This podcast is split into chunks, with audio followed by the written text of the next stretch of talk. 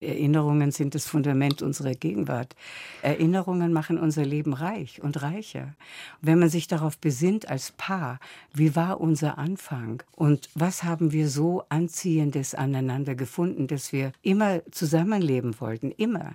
Das finde ich ganz wunderbar. Und es führt vielleicht auch dieses Paar, was wir hier spielen, Marianne und Günther, tatsächlich wieder zusammen. Ein Ehepaar im Erinnerungsmodus. Die Tragikomödie Weißt du noch mit Senta Berger und Günther Maria Halmer kommt diese Woche in die Kinos. Gedanken übers gemeinsame Älterwerden, Tipps für die glückliche Langzeitbeziehung von Senta Berger, die gibt's gleich hier im Gespräch. Nicht weniger lebensklug sind die Songs auf dem Album Schade kaputt von Paula Paula, in das wir auch gleich reinhören. Und sechs Autorinnen und Autoren, die dürfen sich seit gestern Hoffnung machen auf den diesjährigen deutschen Buch Buchpreis. Was diese Shortlist aussagt, auch das erfahren Sie gleich hier bei uns. Kultur am Morgen auf Bayern 2. Heute mit Andrea Mühlberger. Schade kaputt. Der Satz fällt ja gerne mal, wenn die Kinder klein sind und ständig was runterfällt. Schade kaputt heißt auch das erste Soloalbum von Paula Paula, einem Bandprojekt der Berliner Songwriterin Marlene Koll. Das Album ist im Mai erschienen. Ende der Woche tourt Paula Paula jetzt damit durch den Freistaat. Indie-Songs mit schlauen Texten zu Themen wie Klimawandel, Trennung oder Fernbeziehungen. Kann ich nicht sehen. Dass du mich hörst, kann ich nicht fühlen. Ich sehe die Pixel sich bewegen. Mein Herz bleibt ruhig, die Wangen kühl. Dass du mich willst, kann ich nicht wissen. Vielleicht ist es auch nur Projektion. Denn die Verbindung ist beschissen. Wie soll mein Tastsinn Pheromone in meinem Stammhirn produzieren, wenn es nur kalte, glatte Flächen sind? Meine Finger berühren. Deine digitalen Augen, dein leicht zum Screen gesenkter Blick. Ich würde so gerne an uns glauben, doch leider finde ich heute kein Glück, kein Glück. Am nächsten Tag probieren wir es wieder. Jetzt mit Rotwein in der Hand. Wir spielen unsere Lieblingslieder. Kerzen flackern an der Wand.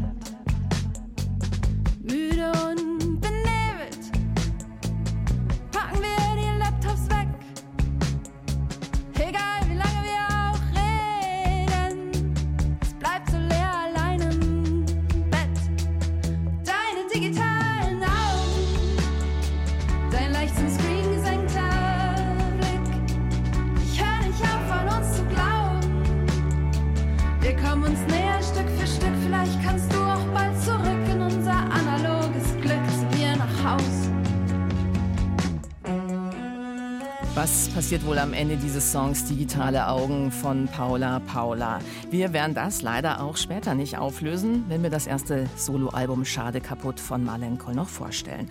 Aber klar ist ja, egal ob jung oder alt, frisch oder abgehangen durch die Jahre, Beziehungen, die bedürfen der Pflege. Vielleicht mal wieder ein gemeinsamer Kinobesuch.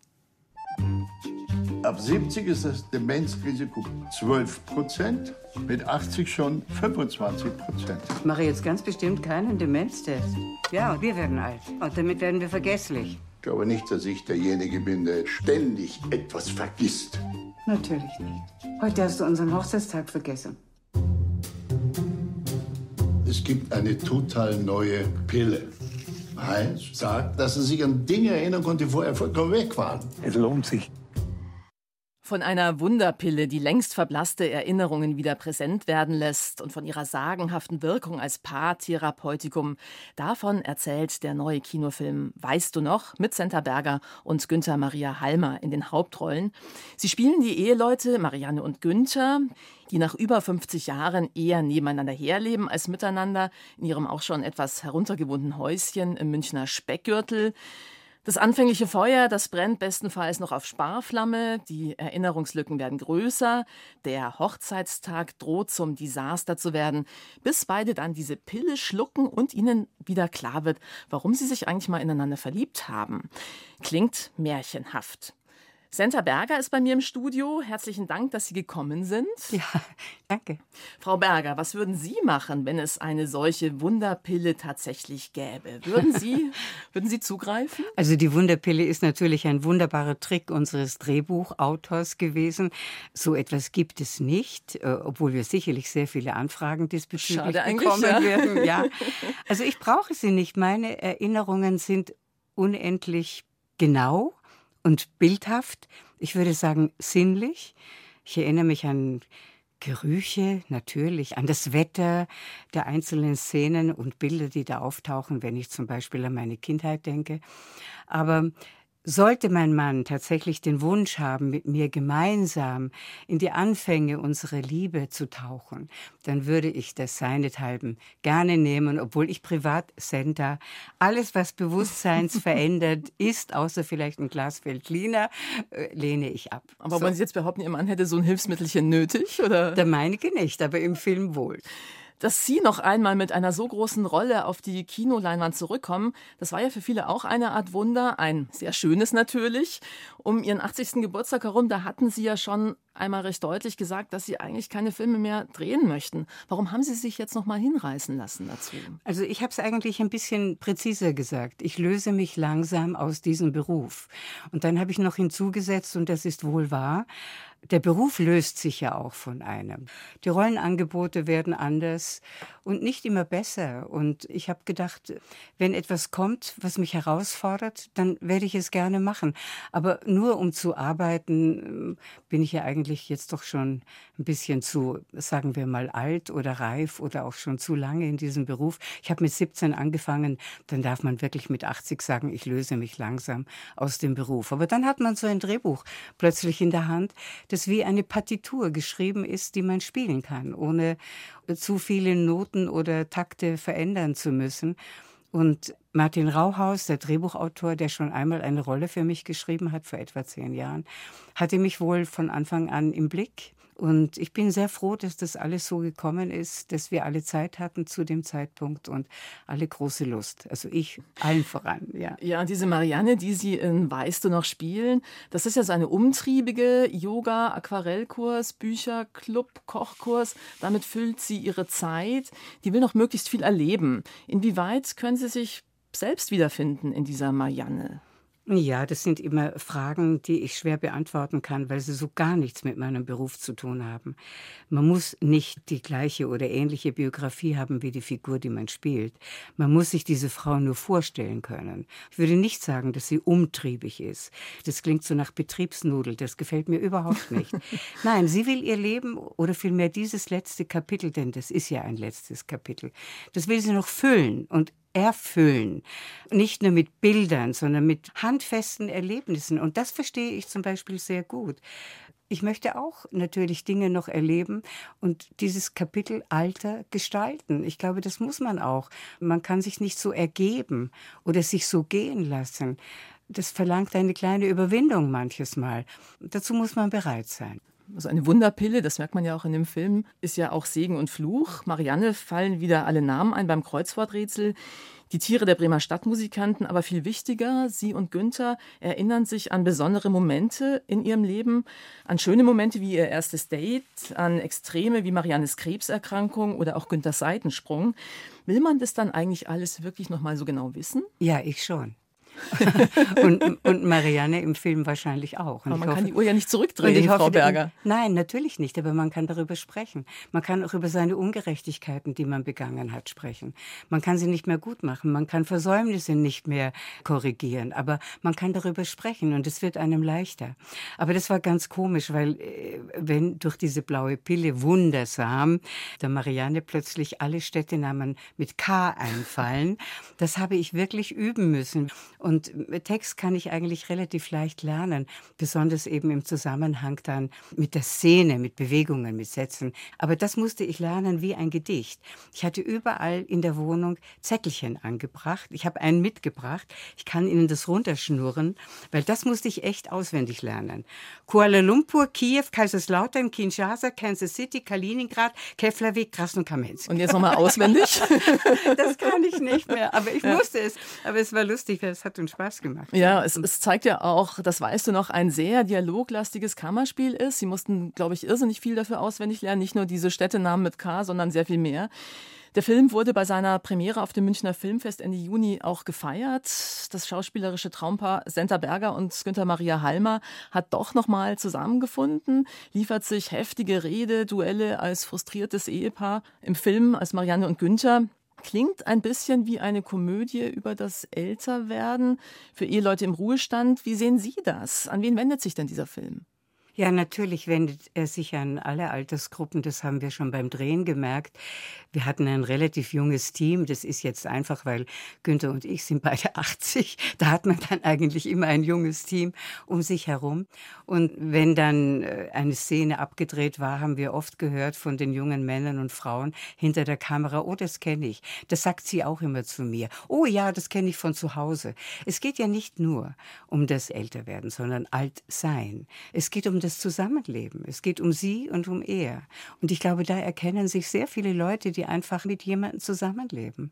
Und der Alltag überwältigt dann doch sehr oft die schönste Liebe. Und es geht meistens um Kleinigkeiten. Warum stellst du das Geschirr immer auf die Geschirrspülmaschine anstatt in die Geschirrspülmaschine? Das kennt doch jeder von uns, mhm. oder? Darum geht's auch. Mit dem Regisseur Michael Verhöfen leben Sie ja auch in einer Langzeitehe. Verraten Sie uns Ihr Geheimnis, äh, wie man es schaffen kann, so lange miteinander gut auszuhalten? Naja, also ich kann es eigentlich nicht erklären, aber mm, erklär mir Liebe. Wie soll man das erklären? Spielt dieses Weißt du noch da eine Rolle? Ja, das weißt du noch, spielt natürlich unbedingt eine Rolle. Aber wir sind beide, wie soll man sagen, große, ja, ich weiß gar nicht, wie ich das sagen soll. Wir fühlen uns wohl, wenn wir gemeinsam erinnern.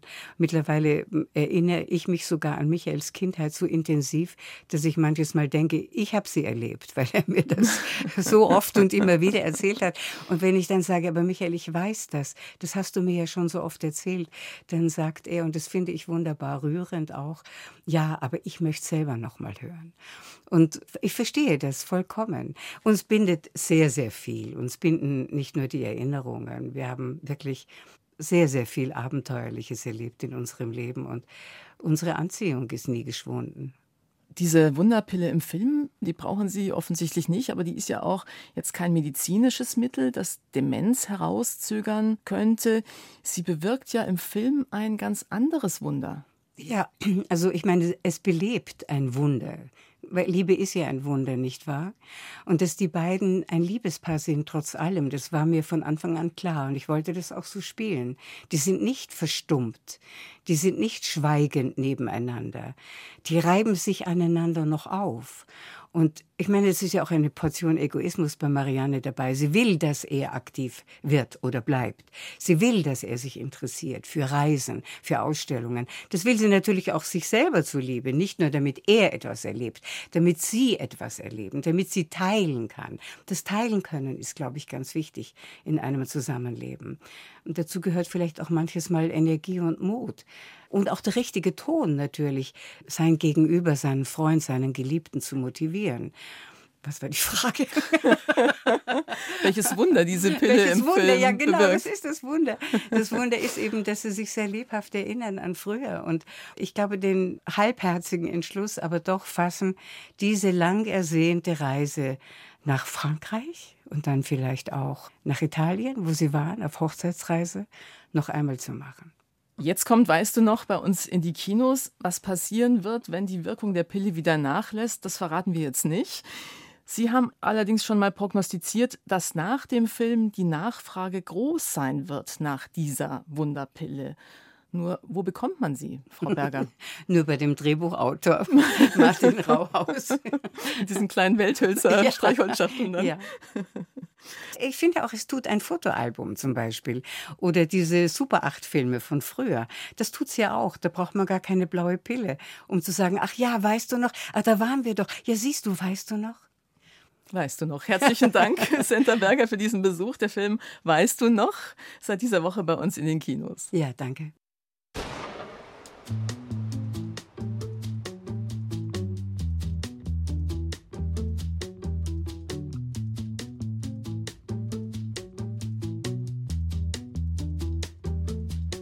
Keine Zeit zu verlieren. Du musst schon wieder weiter. Rätsel gelöst. Noch zu bleiben wäre scheitern. Du bist alt und verlebt und doch wieder als einzige neu hier. Deine Hände sind kalt, doch dich treibt deine ewig nagende Neugier. Du bist wieder gesprungen, hast zum Abschied gesungen und die sorgenvollen Blicke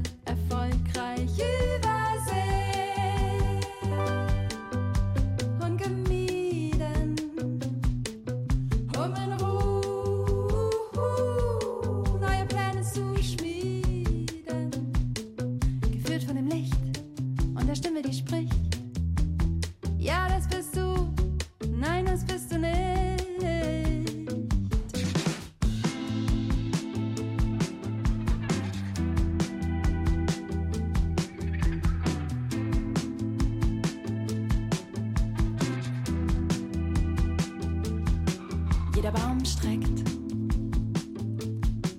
viele Äste ans Licht, tausend Wurzeln ins Erdreich,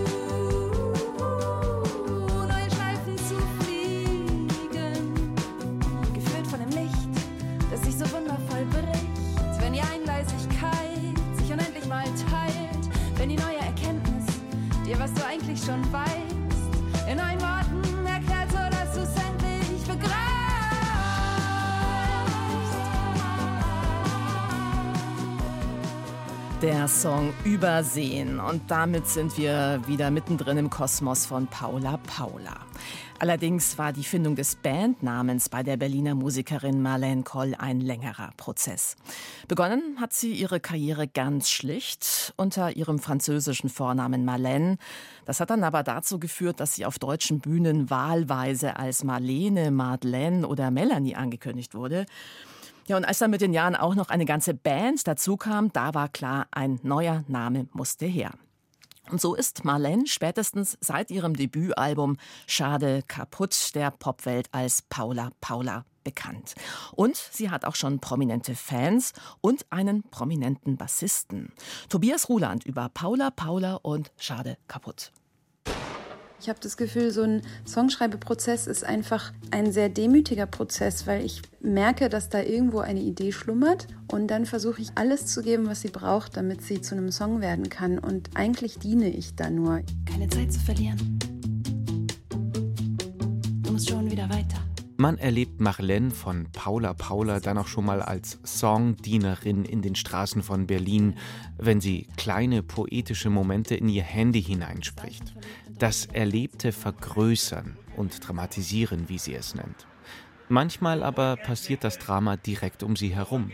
Marlene landet in einem Streit zwischen zwei Männern und wird als Schlichterin schließlich auch noch zur Zielscheibe von deren Aggression.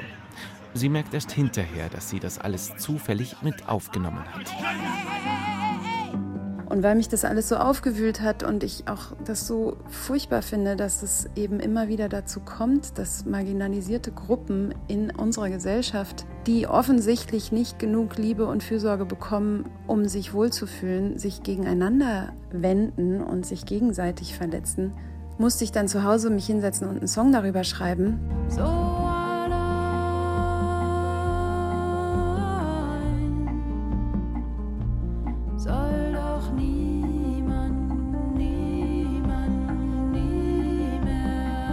Sich mit Wut, Trauer, aber auch mit Humor den Dingen widmen, die nicht so glatt laufen in der Welt und im Zwischenmenschlichen. Das gelingt Paula Paula auf ihrem stilistisch extrem abwechslungsreichen Debüt Schade, kaputt, außergewöhnlich gut.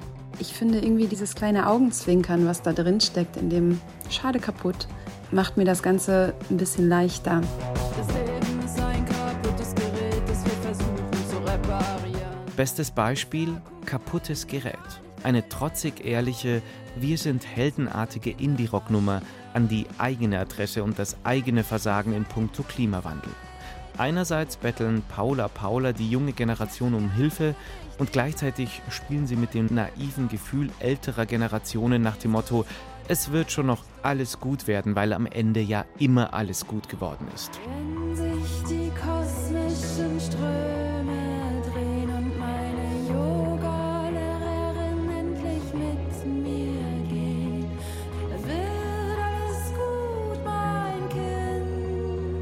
Zu ihren musikalischen Einflüssen zählt Marlene von Paula Paula auch das Schweizer Pop-Chamäleon Sophie Hunger. Prompt hat sie auf einem Sophie Hunger Konzert vor neun Jahren ihren jetzigen Freund kennengelernt. Wir haben uns gegenseitig aus dem Publikum herausgepflückt. Klingt nach schicksalshafter Begegnung zwischen Marlene und Gisbert zu Knüpphausen, seit Jahren einer der bekanntesten deutschen Liedermacher.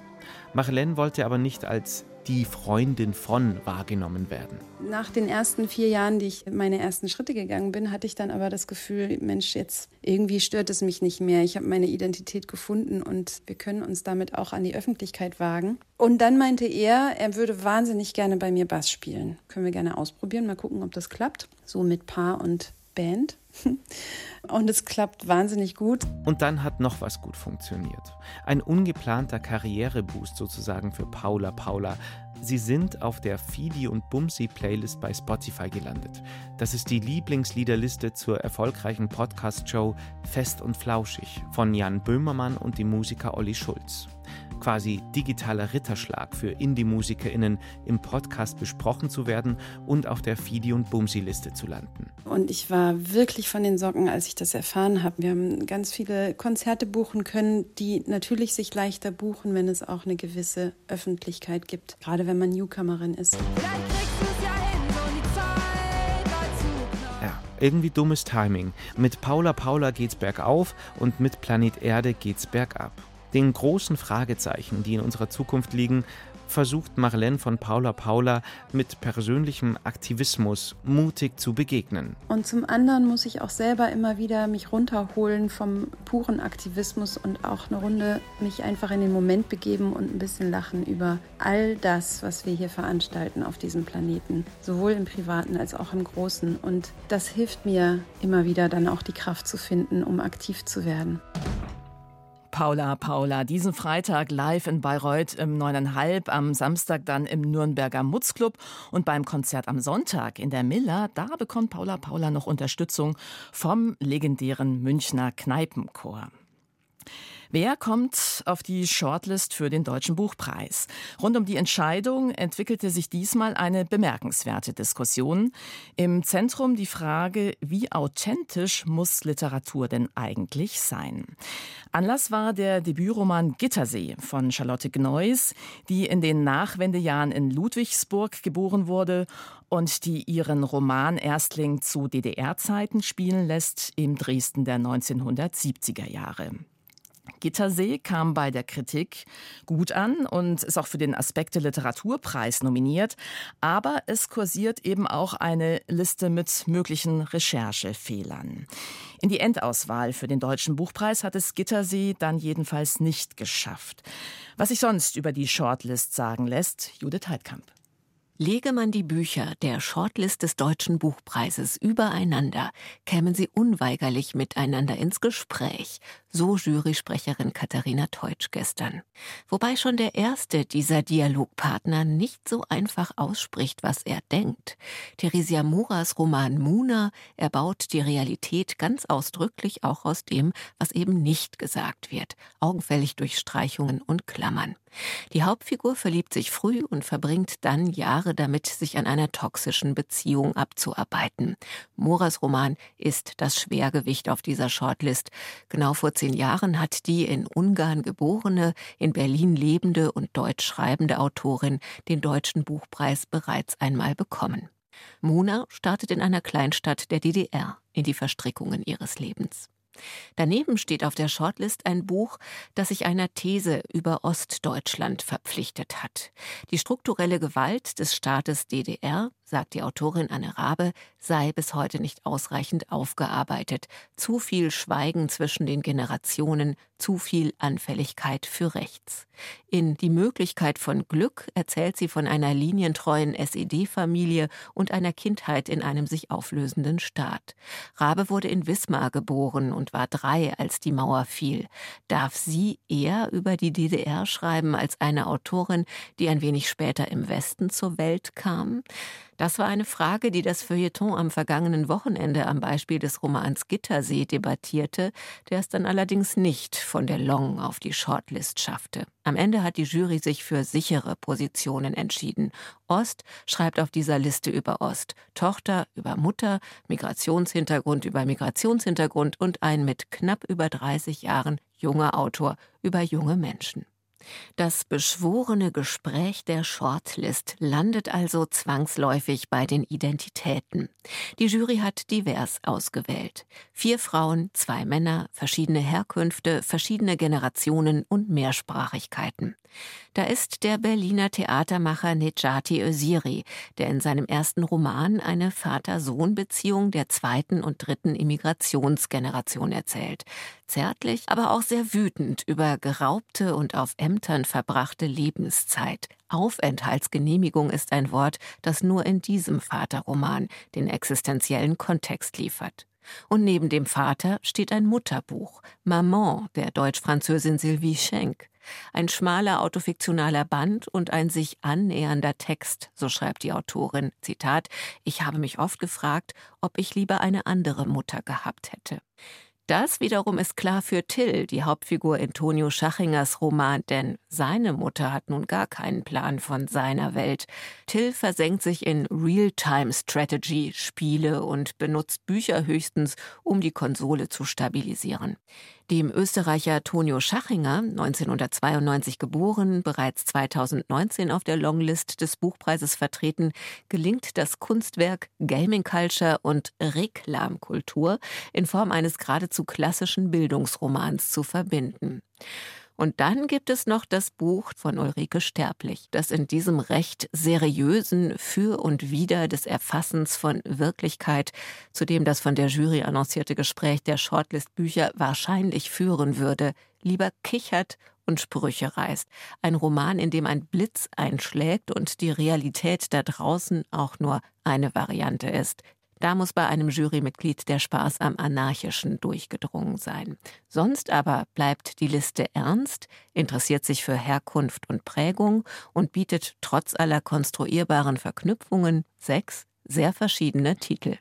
Ja, und wer in diesem Jahr den Deutschen Buchpreis erhält, ob es das wilde Buch Drifter von Ulrike Sterblich werden wird oder ein anderes, das wird wie immer bekannt gegeben zum Auftakt der Frankfurter Buchmesse, diesmal am 16. Oktober, ist ja noch ein bisschen hin. Andrea Mühlberger sagt Danke fürs Zuhören und wünscht noch einen schönen Tag.